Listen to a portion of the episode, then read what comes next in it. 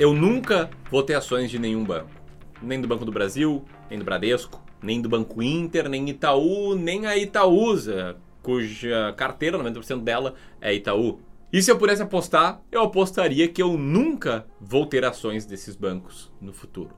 Nesse vídeo, eu vou te explicar o porquê disso. Explicar de forma sintetizada, prática e sem enrolação, essa que talvez seja a postura mais polêmica da minha filosofia de investimentos e de seleção de ações e te dá muita clareza sobre investimentos com base em estratégia. Então, é um vídeo que vai te ajudar muito a tomar melhores decisões, por isso eu te convido a assistir até o final. E se você gostou da ideia, senta o dedo aqui no like, beleza? Ah, enquanto roda a vinheta, comenta aqui se você é que nem eu, não tem ações de bancos, ou se você investe em ações de bancos, para a gente ter uma troca massa aí com a nossa comunidade.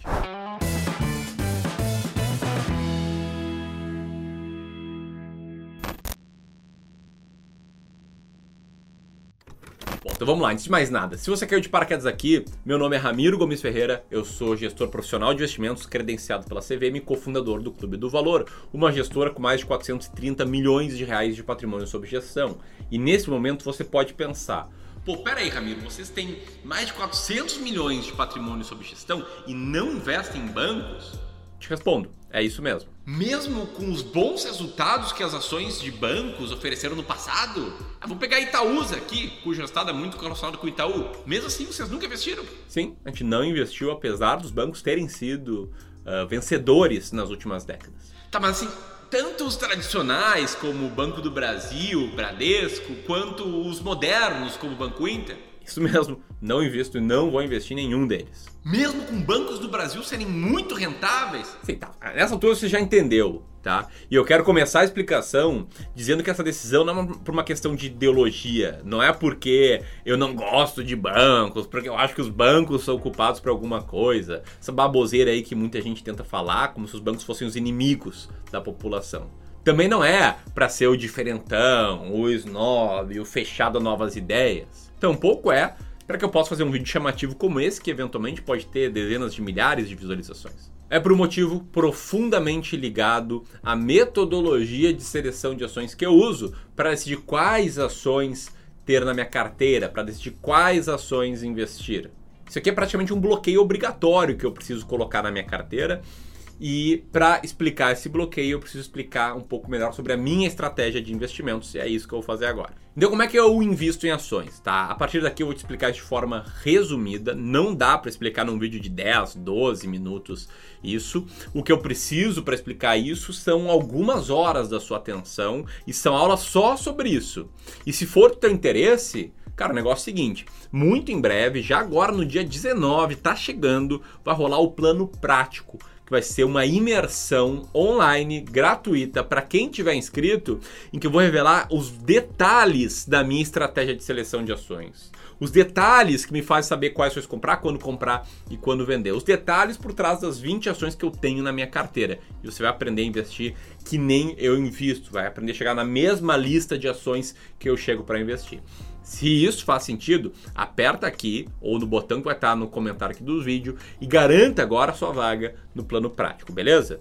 Mas falando agora da minha estratégia de forma resumida, ela está baseada num princípio que é o princípio de investimento em valor baseado em dados. Ou seja, procuro empresas descontadas olhando somente dados, sem fazer projeções, sem tentar prever o futuro, sem tentar prever o imprevisível. E para isso, eu pego todas as ações que estão na bolsa, rodo filtros, filtros matemáticos, como, primeiro, a empresa tem que ter uma média de negociação de 200 mil reais por dia. Se ela tiver menos negociação do que isso, eu entendo que é uma empresa pouco líquida. E uma empresa pouco líquida não entra no meu hall de empresas investidas.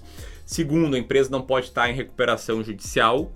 Terceiro, a empresa não pode ter resultado operacional, nesse primeiro filtro medido como EBIT negativo. Depois desses filtros, eu classifico as empresas de maior para menor earning yield. O que é o earning yield? É a divisão do resultado das operações da empresa, resultado operacional, pelo valor total que alguém tem que pagar para levar essa empresa. Aí eu monto carteiras de 20 ações e de 3 em 3 meses a gente vai ajustando essas carteiras.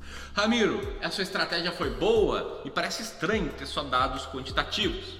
A verdade é que Sim, historicamente ela foi muito boa, como no gráfico que está na tela agora. Esse gráfico é a simulação, backtest que a gente fez essa estratégia e como você pode ver, o retorno foi muito maior do que o retorno da média do mercado. No backtest, cada mil reais teria se multiplicado para quase 660 mil reais desde 1996. Mas não é só no backtest que a estratégia foi bem. Como eu falei, eu sou gestor profissional de investimentos, sou credenciado pela CVM e cofundador do Clube do Valor. E meus primeiros clientes, aqueles que estão conosco desde setembro de 2016, tiveram retornos parecidos com esse que está na tela. Agora não é uma simulação, é a prática. Um retorno de 350% contra 125% do Ibovespa nesse período. E um retorno de uma carteira de ações que em nenhum momento teve bancos. Beleza? Posto isso, digo que eu vou entrar em mais detalhes sobre a gestão da minha carteira, sobre como investir com a mesma estratégia no evento Plano Prático. Então aperta aqui e garante sua vaga. Então vamos lá. Por que bancos não se encaixam nesse método? Eu expliquei por cima o método, mostrei as simulações que a gente fez do método, mostrei a prática do método e te expliquei que bancos nunca tiveram nessa carteira. O ponto é, esse meu método é o método de investimento em valor de forma quantitativa, um método que busca ter ações quase de graça, ações com alto earning yield. E eu citei aqui os filtros e a forma com que eu chego na, no earning yield, e você deve ter percebido primeiro um filtro que é o EBIT positivo. É um dos filtros da minha estratégia que o EBIT tem que ser positivo. Aqui começam os nossos problemas com os bancos porque os bancos, eles não possuem EBIT. Se você for olhar a estrutura de um DRE, de um demonstrativo de resultado de exercício, a composição de um DRE de um banco é diferente de uma empresa normal. A receita do banco é receita financeira, uma receita que está fora do EBIT. Isso grosso modo, já faria com que a gente não chegasse no earning yield, porque a gente pega aqui no clube do valor a partir do EBIT e chega no lucro operacional, faz os ajustes necessários quando necessários. E aí você pode pensar, porra, Ramiro, mas aí está sendo muito muito exigente, né? Se a receita do banco é financeira, dá para dizer que essa receita é operacional. Por que a gente não usa essa receita como operacional? Beleza, a gente poderia fazer isso, poderia considerar a receita financeira de bancos como receita operacional, mas a gente teria outro problema. Bancos não têm Total Enterprise Value, que é a métrica que a gente usa para calcular o earning yield. Porque o balanço de um banco é um balanço muito diferente. O que é passivo para uma empresa é ativo para o banco. Banco tem que ter muito dinheiro em caixa para poder emprestar esse dinheiro.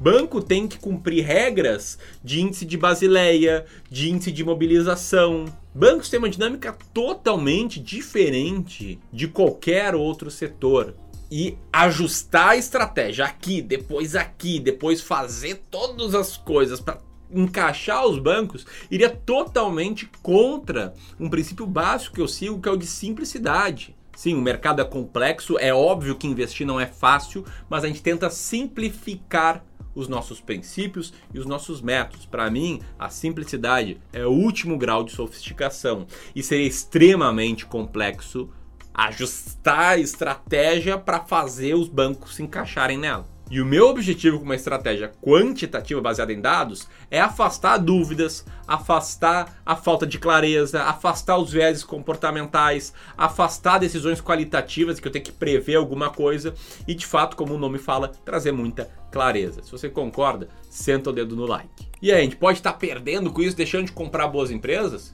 Sim, e qualquer investidor da bolsa corre esse risco a qualquer momento. Se você tiver 20 ações brasileiras que nem eu, você vai estar deixando de fora ações vencedoras com toda a certeza. O grande ponto é entender isso e se sentir confortável com isso. Beleza? Se você curtiu esse vídeo, compartilha com mais e mais pessoas e aperta aqui para a gente se ver lá no plano prático. Grande abraço e até mais.